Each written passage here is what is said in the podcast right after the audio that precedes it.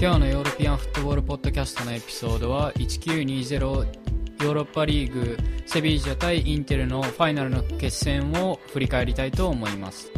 ではまずは両チームのスターティングラインナップから、えー紹介していきましょう。まずはセビージャゴールキーパーにブヌ、えー、4バック右からヘスス・ナバス、えークンデディエゴ・カルロス左サイドバックにはレギロンそして中盤3枚はアンカーにフェルナンド右にジョルダン左エヴァ・バネーガが入っています。えーそしてこの試合3トップは真ん中にルーク・デ・ヨング右にスソ左にオカンポスという布陣で来ました。対するインテルはゴールキーパーにサミー・ハンドノビッチ3センターバックは右からゴディン、デフライ、バストーニそして中盤5枚は右ダンブロージオ、えー真ん中3枚がバレッラ、ブロゾビッチ、ガリアルディーニそして左ウィングバックにはアシュリー・ヤングが入っていました。えーさらに2トップはロメオ・ルカクとラウタロ・マルティネスが入っています。まずは簡単に試合の流れを解説していこうと思います。最初に、えーチャンスを作ったのはインテルでした、えー2分30秒に、えーセビージャのフリーキックから、えールカクが1人で単独でカウンターを仕掛けて、えー後ろからディエゴカ・ルロスが、えボックス内でファールをしてしまってルカクに PK を与えてしまいました、えそこでインテルが先制をしています。セビージャが11分、えチャンスを作り出しました。ヘスス・ナバスのクロスから、えデヨングがゴールをヘディングで決めました。17分40秒にはアシュリー・ヤングのクロスからダンブロージを大外で合わせるというシーンがありました。20えー、と32分40秒にセビージャがまた得点を決めました。えー最初にボックス前でバネガがファールを受けて、えーフリーキックのチャンスをゲットしました、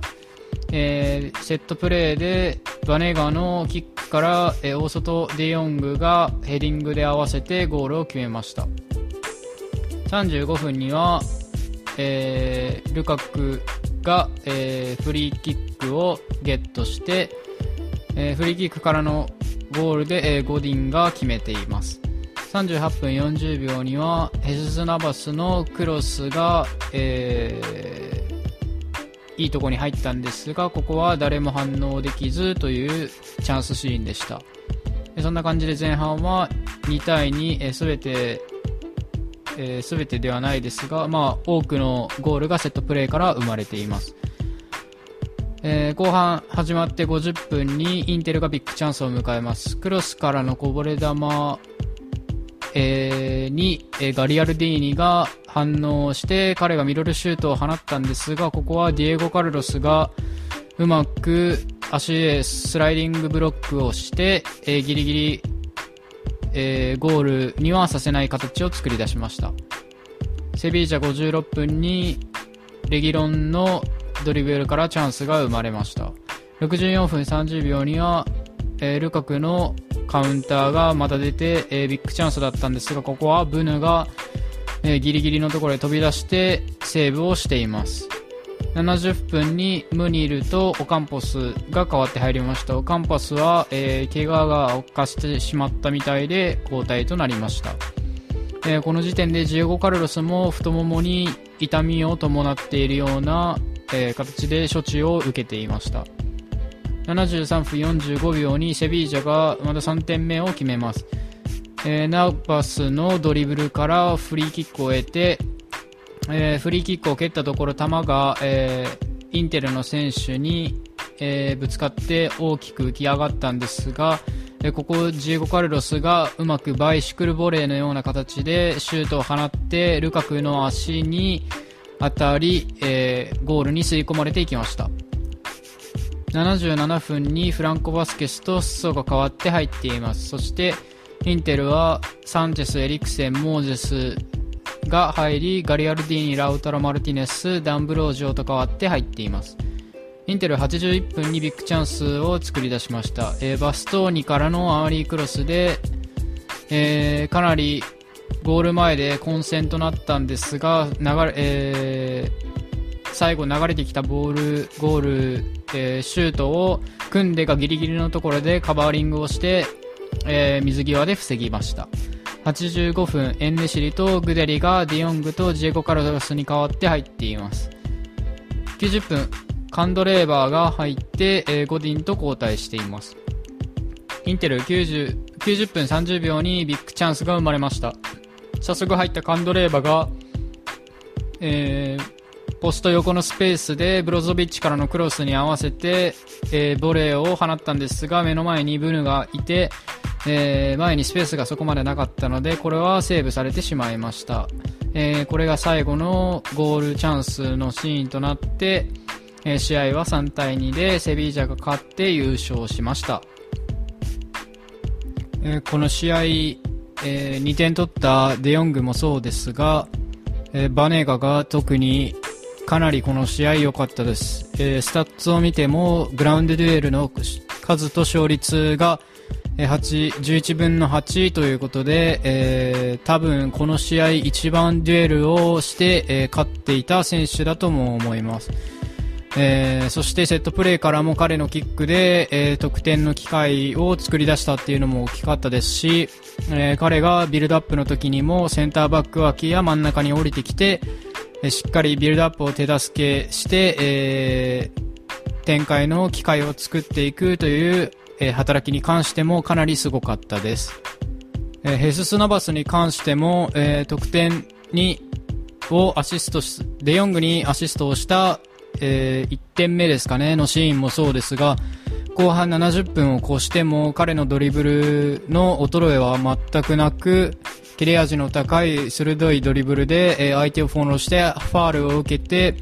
えー、チャンスシーンを作り出してたりするなど、えー、守備のプレスバック以外にもやはり攻撃の面で裾とのコンビネーションなど、えー、後半まで動ける体力の面でも、えー、年齢を感じさせない働きをバネガと共にしていてやはりこのチームのキャプテンはすごいなというような感想を持ちました。なんといっても、えー、左サイドのコンビでしょうか。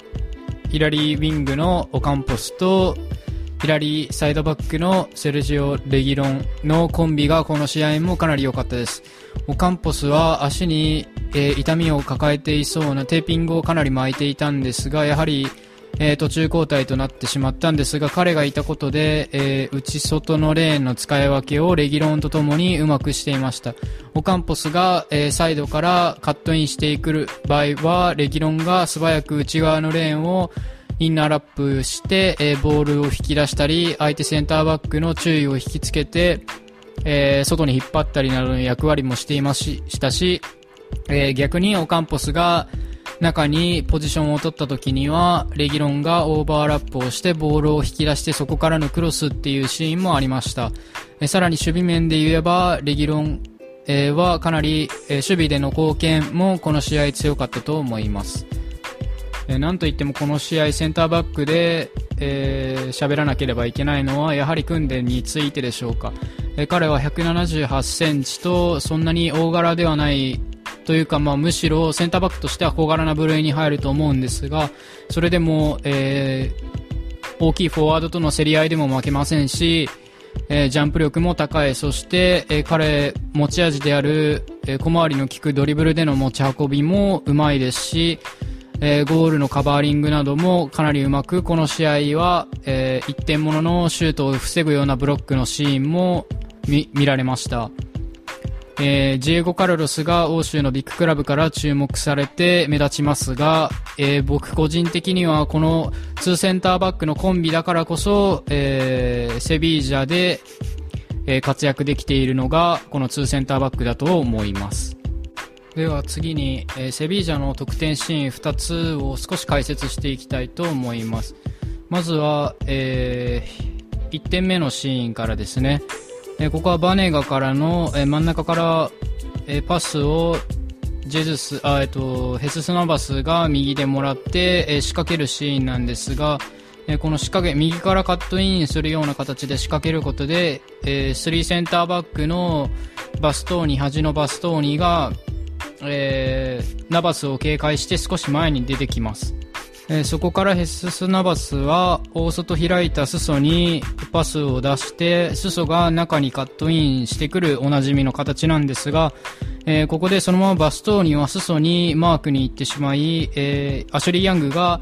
裾の対応をしていたんですが、バストーニが、えー端に引きつけられたことで、デフライとバストーニの間のスペース、ハーフスペースが空いてしまい、そこにジョルダンが入ってきます。そして、裾からの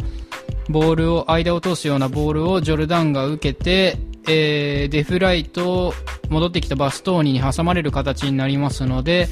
えーそのまま大外を上がったヘスナバスにジョルダンは1回戻します。そして、えーデフライがジョルダンに引きつけられたことによって、ゴディンの、え前のスペースが空いてしまい、ヘスナバスのクロスからデヨングが入ってこれる、裏から入ってこれる形になりました。えースペースが前にあったことで、デヨングはゴディンの前に入って、えーしっかりヘディングでゴールを決められたシーンでした。えー次はバネガのフリーキックからデヨングが、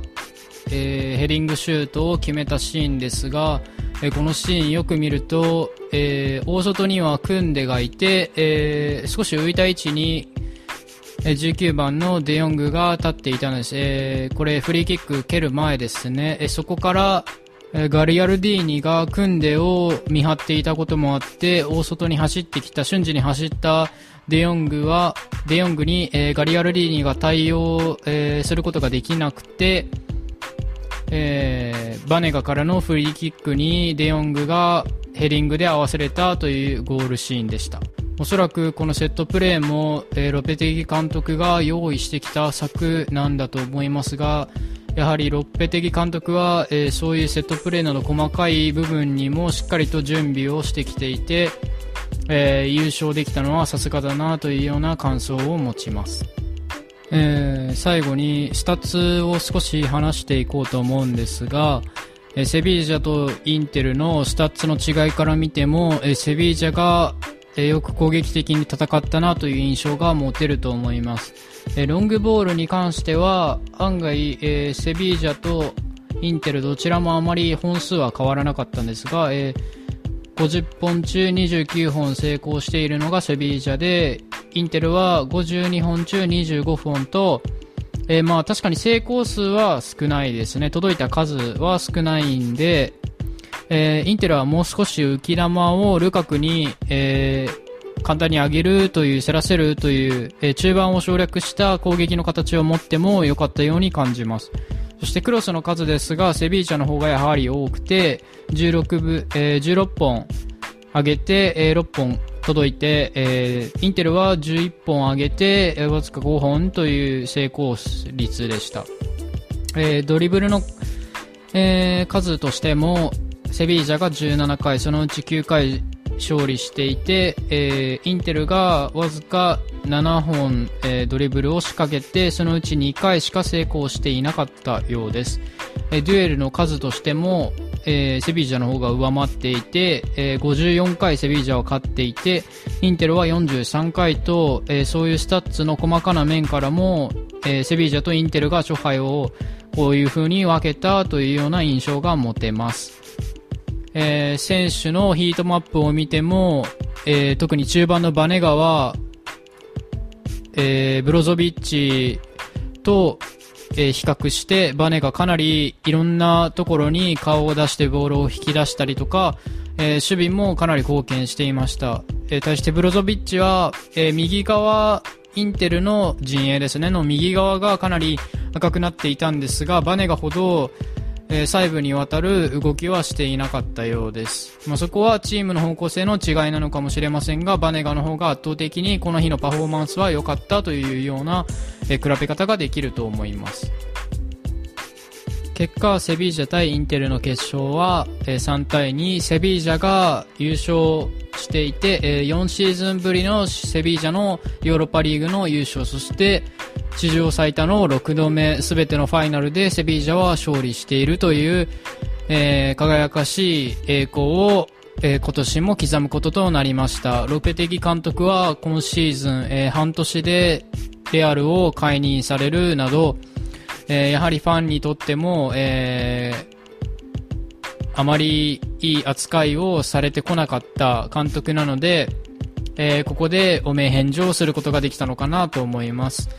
えー、彼らは CL にもまた今シーズン出るので、えー、今シーズンというか来シーズンですね、出るので、えー、ロペテギ監督がどういう風な監督に成長していくのかというのも楽しみですね。えー、こんな感じで今日のヨーロピアンフットボールキャスポッドキャストの振り返り、えー、セビジャ対インテルの試合の振り返りを終えたいと思います。ご清聴ありがとうございました。よろしければチャンネル登録よろしくお願いします。